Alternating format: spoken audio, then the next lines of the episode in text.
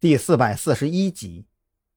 剩下的两个点就有些尴尬了，一个是已经被封锁的酒店顶楼，另外一个则是位于镇中心的某集团原建图书馆。图书馆有六层左右，楼顶的平台可以俯瞰半个岭山镇。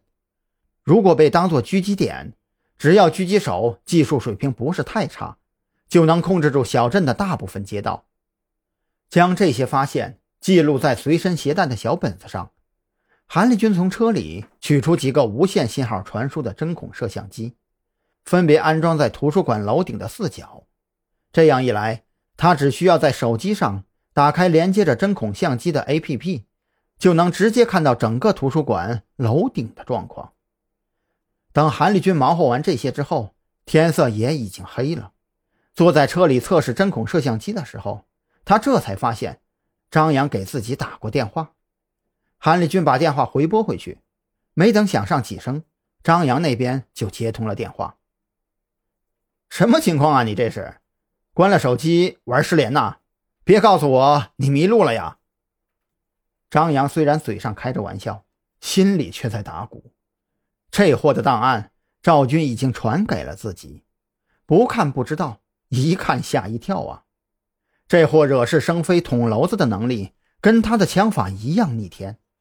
这要是带着狙击步枪和自动步枪失联，那可就真的玩脱了。呃，不好意思啊，我下午三点多就已经到了，在镇上转了一圈，找出了几个容易埋伏枪手的制高点。韩立军也觉得有些不好意思，生怕刚来报道就给张扬留下一个不守时的印象，赶忙开口解释：“呃，那个手机关机纯属是习惯性行为，之前在武警部队的时候啊。”每次出任务都要先关掉手机，免得因为电话声音暴露目标。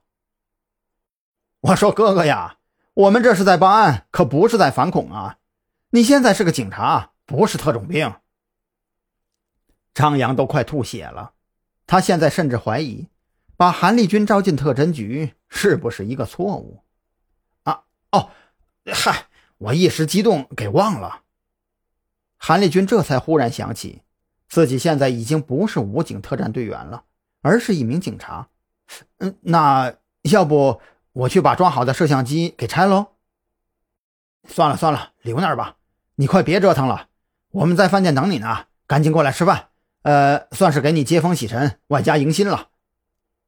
张扬一脸的郁闷，同时在心里宽慰自己：韩立军只是一时间无法习惯身份的转变，可能过段时间也就好了。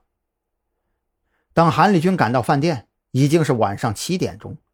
小镇上不比城市里，这个时间点儿，饭店老板都快要关门了。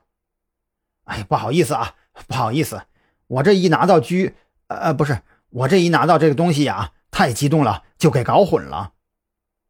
韩立军差点将“狙击步枪”四个字脱口而出，幸好话到嘴边刹住了车，要不然呢，小店老板就该报警了。行了行了，多余的话呀，咱也就不说了。咱俩已经见过面了，呃，给你介绍一下，这位是蓝雨桐，也是咱们特侦局的同事。张扬指着蓝雨桐开口介绍道：“哦，弟妹真漂亮啊！”韩立军直接忽略了张扬的最后一句话，傻乎乎的咧着嘴，跟蓝雨桐伸过来的手虚握了一下，就赶紧放开。什什么弟妹啊？你别。见韩立军误会了自己跟蓝雨桐的关系，张扬赶忙开口解释，却被蓝雨桐给打断了。韩哥是吧？哎呀，快别站着了，赶紧坐下吃饭吧，一路上辛苦了。蓝雨桐笑得很开心，他忽然觉得韩立军傻乎乎的笑容是那么的亲切，这才是好同志嘛。哎哎，好嘞，哎弟妹你也坐，让你们久等了，实在是不好意思啊。韩立军也察觉到了什么，却是心中一动，将错就错。反正头疼的不是自己，先把眼前迟到这一关混过去再说呗。